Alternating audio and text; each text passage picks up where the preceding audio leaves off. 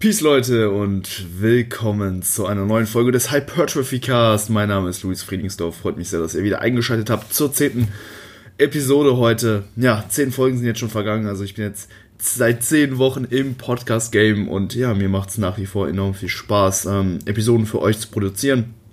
Ähm, ja, ist natürlich auch nicht immer äh, so leicht. Ne? Ich muss halt jede Woche gucken, dass halt irgendwie eine neue Episode kommt.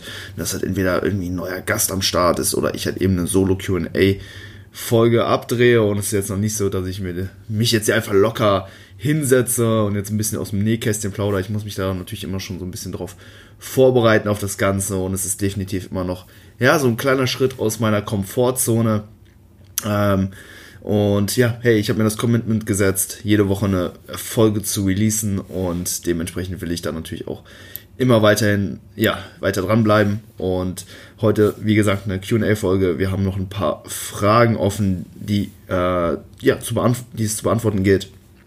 Und ja, aktuell befinde ich mich im Deload. Äh, der letzte Zyklus war ziemlich erfolgreich. Ähm, bin jetzt, wie gesagt, in der Deload-Woche, um mich jetzt vom Trainingsstress zu regenerieren, Ermüdungen zu reduzieren und für den nächsten Mesozyklus bereit zu machen. Das wird vermutlich der letzte Aufbauzyklus sein, bevor es dann Anfang 2020 in die Diät geht. Ob ich nächstes Jahr starten werde, ist nach wie vor ah, so ein bisschen unklar. Äh, ich bin wirklich so ein bisschen am Hin und Her schwanken. Ähm, vor allen Dingen, was die Klasse angeht, bin ich mir unsicher. Ähm, ja, eigentlich hatte ich ja vor, in der Men's Physik-Klasse zu starten. Ähm, aber habe jetzt auch in, letzter Zeit, in letzter Zeit ziemlich gutes Zuspruch, ziemlich guten Zuspruch erhalten, mh, mm, dass ich halt eben auch Bodybuilding-Potenzial hätte und ich sehe das natürlich auch ähnlich. Also ich sehe mich langfristig auch definitiv in der Bodybuilding-Klasse und jetzt bin ich, wie gesagt, noch so ein bisschen unschlüssig, in, welches, in welche Klasse es gehen soll. Äh, eigentlich würde ich mir für die Bodybuilding-Klasse gerne noch ein bisschen länger Zeit nehmen, einfach damit die Beine noch ein bisschen weiter wachsen können und ich vielleicht noch so ein paar äh, ja, Posen verbessern kann. Denn ich habe ja definitiv so ein paar Posen, die noch so ein bisschen hinterherhinken. Generell alle Posen, wo die Arme so ein bisschen weiter vom Körper abgespreizt sind. Front Double Bicep, ähm, Front Lat Spread, äh, Back Double Bicep, ähm, generell so die äh, Posen, mit denen ich noch nicht ganz so zufrieden bin. So eine Side Chest, äh, Most Muscular, gefällt mir mittlerweile schon richtig, richtig gut. Ähm, aber wie gesagt, da gibt es definitiv noch Posen, die noch nicht so komplett sind. Deswegen, ja, da bin ich mir, wie gesagt, noch unschlüssig, werde aber nichtsdestotrotz jetzt langsam in die Diät gehen. Also es ist definitiv ein ganz guter Zeitpunkt, um jetzt auch einmal ein Extended Cut einzulegen, unabhängig davon, ob ich jetzt ähm, nächstes Jahr starten will oder nicht. Habe mich jetzt über ein Jahr in der Improvement Season, also auch wirklich im Aufbau befunden, habe lediglich, glaube ich, einen Minicut zwischendurch gemacht, vier Wochen, aber sonst war ich eigentlich relativ konstant, ah ja, abgesehen noch von einer circa vierwöchigen Maintenance Phase im Kalorienüberschuss und ja, mein Appetit ist dementsprechend ziemlich low. Ich habe äh, hab's jetzt nicht mehr so leicht, die Kalorien reinzubekommen, wobei ich das aktuell eigentlich noch ganz gut hinkriege. Hab mir jetzt auch hier so ein Energy Cake Adventskalender äh, selbst gekauft. Energy Cake, das sind so Haferflockenriegel, die halt übelst viel Kalorien haben. Also hat dann so ein, ein, äh, ein Riegel schon knapp irgendwie so 400, äh, 450 Kalorien oder so. Und davon gibt's jetzt jeden Tag einen. Gestern habe ich meinen nicht gegessen, deswegen äh, gibt's heute dann direkt zwei. Damit das Körpergewicht auch im Deload ja möglichst konstant bleibt.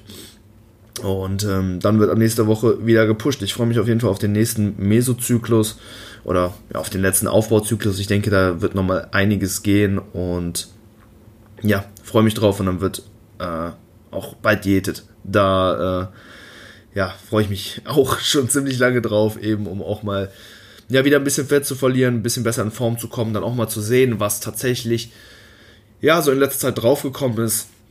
Das ist halt auch immer so eine Sache. Im Aufbau siehst du halt nicht die ganze Zeit immer nur besser aus, sondern tendenziell ja vielleicht auch mal schlechter, einfach weil die aufgebaute Muskelmasse durch das ebenfalls akkumulierte Fett ja so ein bisschen kaschiert wird. Und wenn man halt dann eben mal in die Diät geht, dann ein bisschen Fett verliert, dann sieht man tatsächlich, also dann wirklich, was dann so in der letzter Zeit, in letzter Zeit draufgekommen ist. Und ja, da denke ich, ist auf jeden Fall einiges gegangen. Deswegen mache ich, ja, vermutlich erstmal so den, die, äh, den, die erste Diät. Das Ganze wird sich vermutlich so auf, ja, 12 bis 15 Wochen belaufen. Jetzt nicht allzu lange, aber ich denke, ausreichend Zeit, um schon mal ja ganz gut in Form zu kommen. Vielleicht so, ja, so in die Richtung 10% Körperfett zu gehen. Und dann einfach schon mal ne, zu schauen, was wirklich hängen geblieben ist und wie man sich fühlt. Und dann werde ich halt entscheiden, ob ich danach dann auch wirklich in die Contest Prep übergehe. Ne, also ich teile meine Diät praktisch ne, in zwei äh, Parts auf den ersten direkt Anfang des Jahres und ähm, dann werde ich das Gewicht dazwischen äh, ja halten, vielleicht nochmal leicht in den Überschuss gehen, mal sehen und ähm, dann erst später dann wirklich in die finale Contest Prep für erneut circa ja 12 bis 16 Wochen oder so gehen und dann äh, denke ich sollte das auch soweit hinhauen. Genau, so der Plan aktuell und ich würde sagen, wir beginnen mit den Fragen. Erste Frage von Anja. Erzähl doch mal von deinen Coachings, zum Beispiel was für Ziele die Personen haben. Sind das Leute wie du und ich oder eher Personen, die schon Erfahrung mit Krafttraining haben? Was steht im Vordergrund? Fett abbauen oder Muskel aufbauen? Wie viele Personen kann man als Coach gleichzeitig betreuen und dabei gute Ablie Arbeit abliefern? Ja, danke für die Frage, Anja. Hm, also ich kann dir einfach mal so grob erzählen, wie das bei mir aussieht. Also ich habe sowohl Männer als auch Frauen im Coaching. Ich denke so ja, die Altersspanne liegt circa bei 18 bis 35 Jahren und äh, die meisten haben schon Erfahrung mit Krafttraining, definitiv. Äh, denn ne, das Ganze läuft eben rein online ab. Ich bin eben nicht im Gym dabei, wenn die meine Klienten ihre Trainingseinheit absolvieren. Dementsprechend kann ich halt keine kompletten Anfänger, Newbies, die halt noch nie ein Gym von innen gesehen haben, coachen. Ne, das Online-Coaching hat halt eben auch so seine Grenzen. Es ist halt eben kein 1 zu 1 Coaching im Gym. Dementsprechend kann ich den Leuten jetzt nicht ja, von Scratch alles beibringen. Also sie sollten schon mal ne, ein bisschen gekölt haben, idealerweise ja schon äh, die meisten Bewegungsmuster schon mal trainiert haben, also schon mal irgendeine Form von Bankdrücken gemacht haben, vielleicht ja äh, eine Kreuzhebe-Variante oder so, sowas. Ja, sollte eben schon da sein und das bringen eigentlich die meisten auch mit, die schon mal, sag ich mal, ein Jahr oder so trainiert haben. Also ein, ein wenig äh, Trainingserfahrung setze ich da schon voraus. Sie müssen jetzt nicht fortgeschritten sein, aber ne, sie müssen halt eben auch schon mal ja, ein, bisschen, ein bisschen regelmäßig halt eben im Gym trainiert haben. Und die Ziele meiner Klienten, ja, beziehen sich eigentlich auf das optische Erscheinungsbild. Also ich habe jetzt keinen, der jetzt primär für Kraft oder so trainiert. Ähm, die meisten wollen halt eben einfach besser aussehen und das impliziert halt Muskelaufbau, Fettabbau und genau, wenn jetzt ein Klient zu mir kommt, dann, ähm, also neuer Klient, dann will er entweder erstmal Muskeln aufbauen und Fett abbauen, aber in einer langfristigen Zusammenarbeit äh, werden wir halt beides in, integrieren, ne? also dass wir mal eine Phase haben, wo wir länger äh, uns auf den Muskelaufbau fokussieren, und dann ähm, ja wie gesagt eine Phase, wo wir dann wieder immer Fett reduzieren, also ähm, das fließt dann beides so in die langfristige Planung mit ein, aber insgesamt wollen eigentlich alle einfach besser aussehen, muskulöser aussehen, weniger Fett haben. Also das, ähm, ja, eigentlich alles ähm, sehr kosmetische, optische Ziele in der Hinsicht. Äh, ich habe auch Klienten dabei, äh, die Wettkampfambitionen haben. 2020 starten ähm, ja, zwei Klienten von mir. Und ja, ich vielleicht auch, vielleicht nicht, mal schauen. Aber es wird auf jeden Fall ein sehr, sehr geiles Jahr. Ähm, wie gesagt, das sind dann meine ja, ersten Kunden, die ich dann für die, äh, auf den Wettkampf vorbereite das äh, ja, wird richtig geil. Also da freue ich mich ähm, wirklich sehr, sehr drauf. Und ähm, genau, aber das sind wie gesagt bisher nur zwei, ähm, zwei Jungs, genau. Und wie viele Personen äh, kann ein Coach gleichzeitig betreuen? Und dabei gute Arbeit abliefern natürlich. Ähm, ja, das ist, denke ich, auch sehr individuell und stark abhängig von der Art der Betreuung. Ähm, ich weiß, manche Coach, äh, Coaches bieten ja, E-Mail-Coaching an. Also du schickst ihnen dann ein Update per Mail und ja, bekommst dann da innerhalb von 24 Stunden eine Antwort zurück. Ähm, also es kommt halt eben komplett auf den Service an, wie viele du coachen, gleichzeitig coachen kannst. Also ich habe ähm, damals 2015 auch Coaching bezogen und das Ganze war ein Macro-Coaching. Das heißt, wir haben uns da eigentlich nur die Makros angeguckt. Training wurde gar nicht besprochen und ich habe dann jedes, jede Woche ähm, dem Coach eine SMS geschrieben mit den Makros, die ich getroffen habe und äh, mit meinem Gewichtsverlauf. Ähm, also eigentlich nur den Wochendurchschnitt der Vorwoche, den Wochendurchschnitt dieser Woche, die Makros, die ich getroffen habe und ob ich mich an die Makros gehalten habe oder nicht. Und ja, an, anhand der Information hat mein Coach dann Anpassungen gemacht, hat dann gesagt, okay, Jung, äh, erhöhe mal die Carbs hier um 10 Gramm oder reduziere mal die Fette um 5. Also es war noch, ähm, ja, äh, relativ in den Kinderschuhen damals. Äh, ja, das Coaching, was ich da bezogen habe. Ähm, auf jeden Fall, ne, wenn man halt eben so äh, seine Klienten coacht, dann kann man, denke ich, über 100 äh, äh, gleichzeitig coachen. Das ist äh, ja mit relativ wenig Aufwand verbunden, aber so wie ich das mache, ähm, ja, ist die Anzahl an äh, Klienten, die ich aufnehmen kann, stark begrenzt. Also ich, äh, ja, habe halt den Anspruch, wirklich den Goldstandard in Sachen Coaching ja, zu liefern. Ich kann dir mal kurz erklären, wie das Ganze so abläuft. Also die, meine Klienten bekommen von mir erstmal einen individualisierten und periodisierten Mesozyklus, also mehrere Trainingswochen äh, vorgeplant, die dann anschließend in einer Deload-Woche münden. Ähm, dazu bekommen sie einen Ernährungsansatz, äh, heißt ja, Makronährstoffvorgaben plus halt noch gewisse Rahmenbedingungen, die sie jeden Tag erfüllen müssen, sollen. Und einmal pro Woche machen wir einen wöchentlichen Check-in. Da nehmen sich meine Klienten ja idealerweise so per, per Kamera oder per Webcam einfach kurz auf, berichten mir über die Woche und ähm, ja, gehen auf so ein paar Punkte ein. Ähm, ich habe da so ein, ja, so ein Check-in-Guide, wo genau steht, so was alles angesprochen werden soll. Und ansonsten können sie mir natürlich noch Fragen stellen und einfach ja, mir alles berichten, was für Sie aktuell wichtig ist, dann schaue ich mir das Video an. Gleichzeitig lassen Sie mir halt noch über die Trainingssheets, das sind praktisch so Excel Tabellen noch ähm, ja, objektive Daten zum Schlaf, zur Ernährung, zum Wohlbefinden etc. zukommen. Dann schaue ich mir, wie gesagt, das subjektive Feedback äh, soweit an, die objektiven Daten aus den Trainingssheets und mache dann gegebenenfalls Anpassungen und schicke dann äh, ebenfalls eine, ein Video-Feedback dann an meinen Klient, äh, an meine Klienten dann zurück, indem ich dann auf alles eingehe, Fragen beantworte.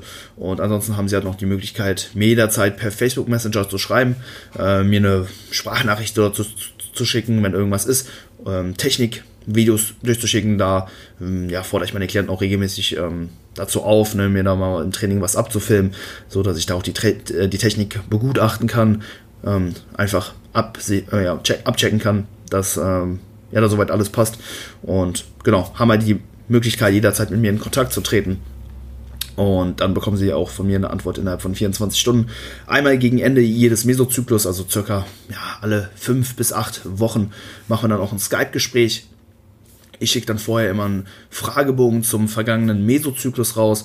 Äh, da können Sie mir dann alle ja, eine sehr, sehr detaillierte Bewertung dann zukommen lassen. Ähm, die Informationen nehme ich dann, plane den neuen Mesozyklus und wir sprechen uns dann halt in diesem Skype-Gespräch auch nochmal ab, planen auch langfristig gemeinsam die weiteren Trainingsphasen.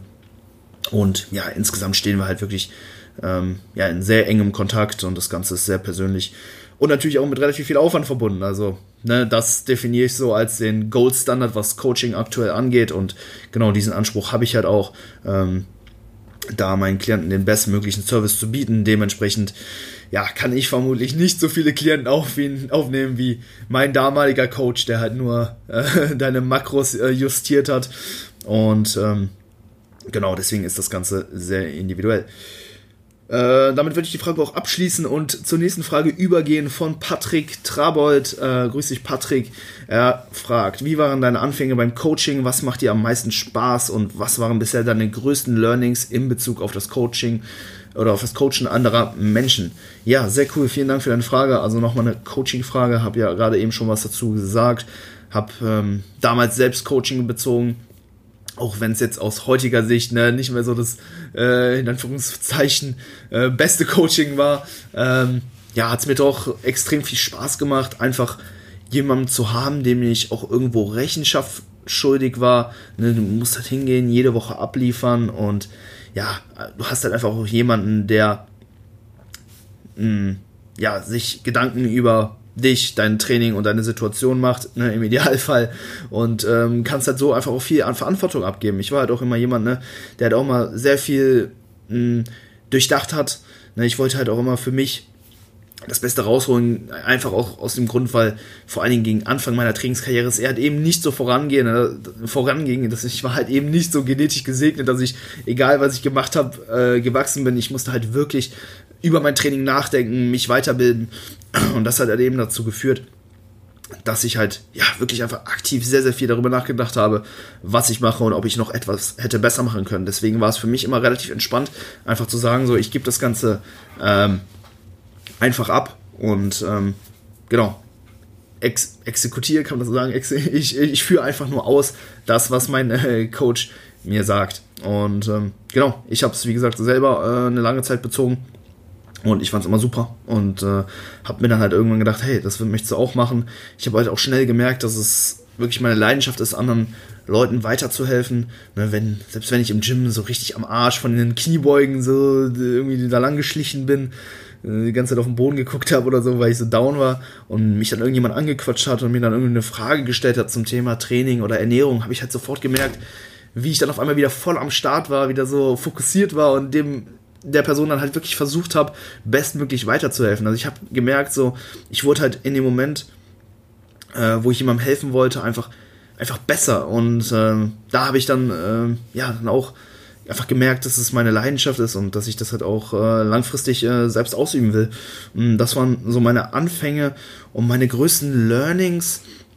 Puh, das ist immer schwer zu sagen. Also ich coache jetzt aktiv seit Anfang des Jahres, also jetzt ähm, ja circa zwölf Monate.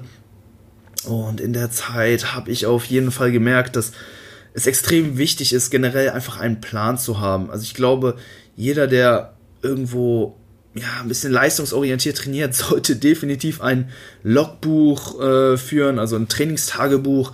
Ähm, also ne, wie gesagt, wir machen das halt mit Excel-Sheets, die meine Klienten dann auf dem Handy haben, die können tragen dann nach jedem Satz, wie gesagt, immer genau ein, okay, äh, wie viel Gewicht haben sie für wie viel Wiederholung bei, wie viel Reps im Reserve absolviert und ja, ich finde das einfach extrem wichtig, ein Trainingstagebuch zu haben, um halt auch wirklich dich langfristig steigern zu können. Denn du wirst nicht einfach jedes Training 2,5 auf die Stange laden können. Das Ganze ist deutlich langsamerer Prozess, vor allen Dingen, ähm, ja, je fortgeschrittener du wirst und dann einfach immer diese Zahlen vor Augen zu haben und diese ja, von Woche zu Woche immer leicht zu überbieten, ähm, sollte auf jeden Fall das Ziel sein. Und das kannst du halt eben nur gewährleisten, wenn du das Ganze auch irgendwo aufschreibst. Klar, die meisten werden sagen so, hey, ich weiß genau, wie viel ich beim Bankdrücken schaffe, aber halt auch so bei kleineren Übungen äh, weißt du genau, wie viele Wiederholungen du letzte Woche beim Rudern mit 80 Kilo, was weiß ich, gemacht hab, äh, hast und wie viele Wiederholungen du im Tank hattest. Ähm, vermutlich nicht. Ne? Das sind dann halt auch so Zahlen, die dann irgendwo ein bisschen verloren äh, gehen. Und dann diese irgendwo aufgeschrieben zu haben und dann in der äh, Folgewoche dann wieder hinzugehen, dir die Lifts der Vorwoche anzugucken und zu wissen, okay, da habe ich acht äh, Wiederholungen für zwei Reps im Reserve geschafft. Das heißt, heute sollten auf jeden Fall im ersten Satz neun drin sein und dann einfach, ja, Training für Training, äh, Woche für Woche einfach deine Lifts zu überbieten, deine Lifts zu pushen, halte ich für extrem wichtig und ja, ähm, ne, die Leute denken halt, es geht halt extrem schnell, du kannst halt einfach von einer zu einer etwas draufpacken. Ähm, ja, vermutlich nicht, außer du bist, keine Ahnung, genetisch übelst gesegnet oder noch ein kompletter Anfänger. Aber wenn du halt eben fortgeschrittener wirst, ähm, ja, kommen die Gains halt nicht mehr for free. Du musst halt wirklich dann ja, etwas genauer auf dein Training gucken und einfach schauen, dass du da Progressive Overload langfristig gewährleistet, indem du halt ja kleine Schritte nach vorne machst und diese kannst du halt mal eben genau dann machen, wenn du halt siehst, was du hm, in der Woche zuvor gemacht hast, ne? Und dann ja, hier und da immer eine Web hinzufügen, dann vielleicht mal hier 2,5 Kilo, dafür die Webs wieder ja kurzzeitig äh, reduzieren, dafür dann in den nächsten Wochen wieder mehr hm, schaffen, einfach langfristig schauen, dass man sich steigert, einen Plan haben, äh, halte ich für enorm wichtig. Ansonsten habe ich auch gemerkt, dass die meisten ja vermutlich unter ihren ähm, Kapazitäten trainieren. Vor allem, wenn sie zu mir ins Coaching kommen, ähm, habe ich eigentlich immer beobachtet, dass in den ersten Mesozyklen äh, ja die Kraftwerte, die Performance extrem, extrem nach oben geht. Und das ähm, meine ich wirklich so. Also eigentlich viele Klienten von mir haben äh, direkt im ersten Mesozyklus ähm, Kraftzuwächse von 10 bis 20 Kilo. Bei den Grundübungen, vor allem bei so Sachen wie Kniebeugen, Kreuzheben, geht's enorm nach vorne.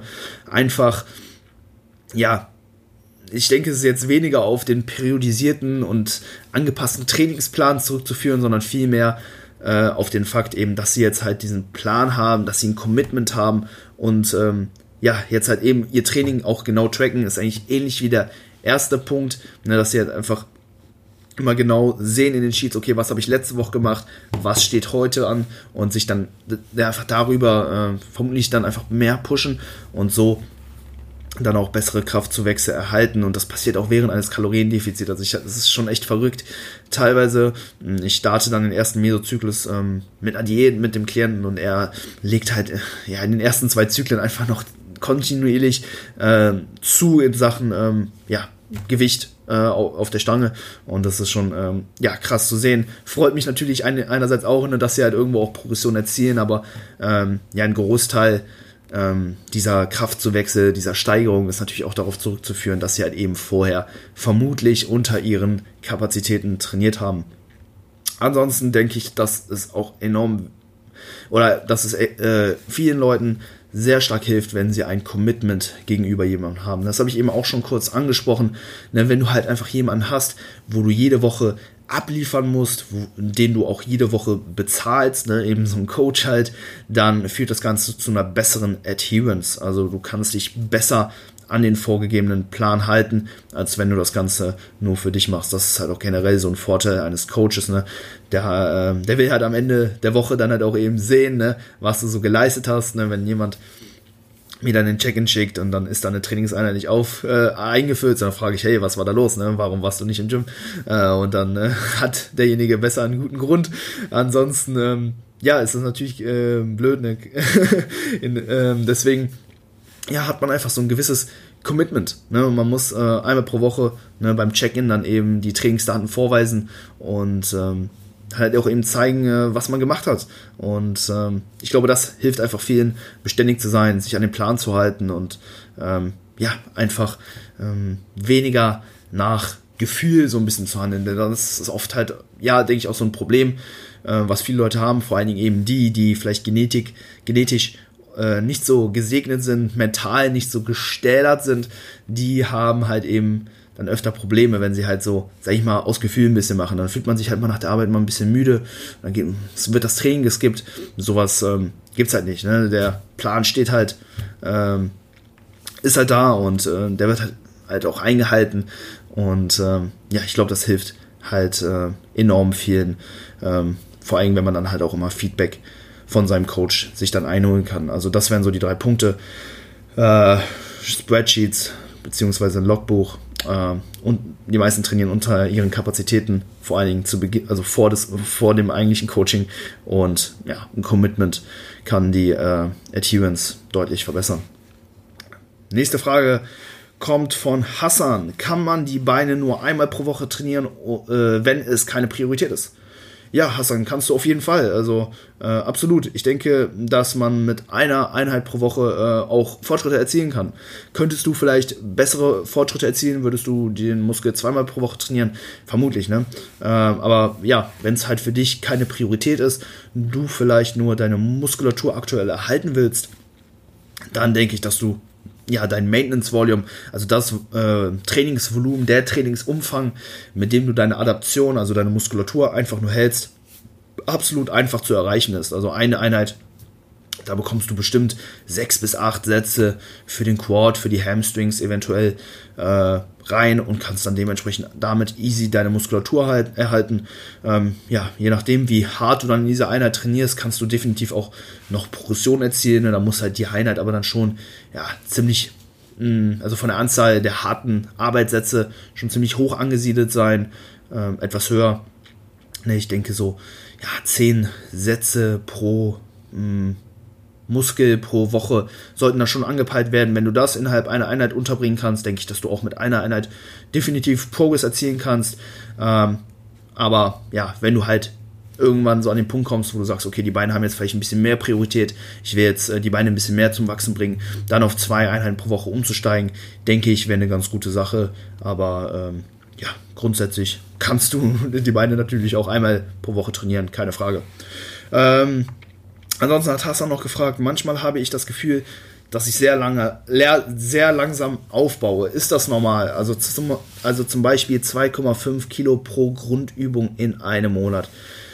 Ja, Hassan, das ist äh, leider normal. Das ist ähm, das Schicksal eines jeden äh, Natural Bodybuilders. Ähm, Fortschritte sind extrem langsam und das ist leider auch normal. Muskelaufbau benötigt wirklich einiges an Zeit, wirklich viel mehr als die meisten denken und ähm, ja, vor allen Dingen im Aufbau, ne, wie ich das vorhin schon im Intro gesagt habe, werden die Fettzuwächse doch, äh, Quatsch, die, die Muskelzuwächse durch ähm, ja, Fetteinlagerung vielleicht auch so ein bisschen kaschiert. Ne? Das heißt, wenn du dich im Aufbau befindest, du ähm, trainierst hart, baust Muskeln auf, aber durch das Kalorienplus ne, wirst du vielleicht auch so ein bisschen ähm, ja, Fett einlagern und dadurch dann ähm, die dazugewonnene Muskelmasse ja, schlechter identifizieren können. Also ähm, ja, Fortschritte sind langsam und ähm, optische Fortschritte, ähm, denke ich, im Aufbau sogar noch, noch langsamer.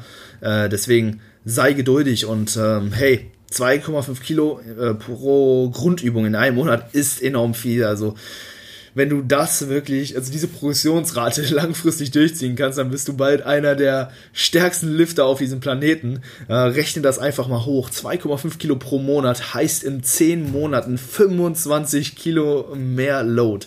Und das ist wirklich enorm. Also, ähm, das musst du einfach mal umrechnen. Ich weiß jetzt nicht, wie viel du benchst, aber wenn du 100 Kilo äh, Anfang des Jahres bencht und am Ende des Jahres 125 Kilo bencht, hast du dich um 25% gesteigert. Und dann wird definitiv dein, äh, dein Brustmuskel auch e-, enorm hypertrophiert sein, genauso deine vordere Schulter wahrscheinlich, Trizeps auch, also das ist definitiv nicht zu unterschätzen, das ist eine enorm äh, hohe Progressionsrate, also selbst nur 2,5 Kilo pro Monat resultieren halt langfristig in enorm viel ähm, Fortschritt. Also das definitiv nicht unterschätzen. Und ich glaube, dass ja, generell die meisten Leute unterschätzen, was sie kurzfristig erreichen können, aber äh, sie, genau, sie überschätzen, was sie kurzfristig erreichen können, aber unterschätzen, was sie langfristig erreichen können. Und ja, ich denke, dass ähm, das Zitat passt dann ganz gut jetzt zu deiner aktuellen Situation. Also 2,5 Kilo wahre Progression, also jetzt ohne, dass deine Technik äh, schlechter wird oder du sonst irgendwelche Variablen innerhalb deiner Übungsausführung veränderst, ähm, ist eine enorm gute Progressionsrate. Also behalte, behalte das bei, gib weiter Gas und ich denke, dann äh, wird sich äh, ja äh, auch lang, lang, äh, langfristig dann einiges an ähm, Fortschritt dann zeigen. Sweet. Ähm, nächste und letzte Frage auch von äh, Gianni. Er hat gefragt: Thema Schlaf. Kann man zu lange schlafen, beziehungsweise wieso ist man oft so müde, wenn man so lange schläft? Ähm, also, das ist eine schwierige Frage. Ich bin da auch definitiv kein Experte, was, äh, also was Schlafwissenschaft oder so angeht. Könnte durchaus sein, dass man zu viel schlafen kann. Ist äh, meiner Erfahrung nach, also äh, bei mir und bei Klienten aber noch nicht passiert. Vor allen Dingen dann, wenn du grundsätzlich einen guten Schlafrhythmus hast. Also dann würde ich einfach mal die These soweit aufstellen, dass ja, sofern du halt eben guten Schlafrhythmus hast, es nicht so viel Schlaf gibt. Ich sehe, oder ich habe eigentlich noch nie gesehen, dass jemand ähm, langfristig kontinuierlich über 10 Stunden pro Nacht schläft. Also die Jungs äh, oder die Leute, die ganz gut aufgestellt sind, die schlafen ja so acht bis neun Stunden pro Nacht. Ich persönlich zum Beispiel auch. Deswegen äh, kommt es bei mir eigentlich sowieso nie vor, dass ich dann mal zehn Stunden pro Nacht penne. Außer eben, ich habe eine Nacht oder mehrere Nächte zuvor, wo ich etwas weniger schlafe. Ähm, deswegen, konstant über neun Stunden schlafen ist sehr, sehr, sehr, sehr schwierig. Wenn du jetzt aber Oh, das, äh, Tür hat geklingelt, es kommt, glaube ich, ein Paket, ich bin sofort zurück. So, bin wieder zurück, sorry, sehr unprofessionell von mir. Ähm, ja, kam noch was von Black Friday an, äh, äh, gehe ich gleich noch drauf ein. Ähm, Nochmal auf die Frage von Gianni zurückzukommen. Also, konstant über neun Stunden pro Nacht zu schlafen, halte ich für schwierig. Mhm, klar, wenn du halt mehrere Tage deutlich weniger schläfst, also vielleicht mal so Tage hast, wo du nur fünf, vier, fünf, sechs Stunden schläfst, dann wird der Körper sich das natürlich auch irgendwo versuchen zurückzuholen. Ne? Und dann kann es halt sein, dass du dann mal eine Nacht elf, zwölf Stunden schläfst, dich danach aber trotzdem noch nicht äh, ja, so erholt fühlst, trotzdem irgendwie noch müde bist. Vielleicht weil ähm, ja, das Schlafdefizit von den Tagen zuvor dann eben noch nicht aufgeholt wurde. Deswegen, äh, ja, würde ich die Frage mal so, äh, ja, eben so beantworten, dass ich glaube, dass wenn du halt regelmäßig über acht Stunden oder sieben Stunden schläfst, dass es halt eben nicht dazu kommen sollte, dass du auf einmal deutlich mehr schläfst, außer eben du hast halt was aufzuholen und dann, ähm, ja, liegt es vermutlich nicht daran, dass du an diesem Tag äh, so viel geschlafen hast, sondern dass du an den Tagen zuvor weniger geschlafen hast. Also das äh, ist so meine Vermutung. Und wie gesagt, mit Klienten sehe ich das halt auch. Diejenigen, die halt wirklich konstant äh, immer viel Schlaf reinbekommen, die schlafen in der Regel so acht bis neun Stunden, aber dann auch kommt es halt auch nicht vor, dass jemand aus, aus heiterem Himmel dann mal elf oder zwölf Stunden schläft, sondern es ist da eigentlich immer relativ konstant ähm, die, bei denen der Schlaf halt immer so ein bisschen hin und her schwankt, die haben dann vielleicht auch mal so größere Ausschweifungen, also dann auch mal so Tage, wo sie länger schlafen.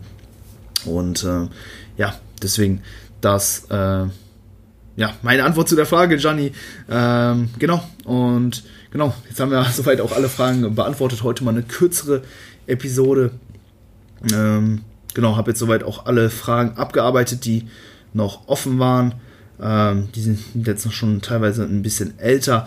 In, unten in den Shownotes ist wie immer das äh, Google Drive ähm, Formular, das ist also das Google Formular verlinkt. Äh, checkt das Ganze mal ab, da könnt ihr mir dann wie gesagt immer fragen und ähm, Themenvorschläge, Gastwünsche äh, und so weiter äh, reinschreiben. Ich schaue mir das immer regelmäßig an, was da reinkommt und genau, freue mich auf euer Feedback.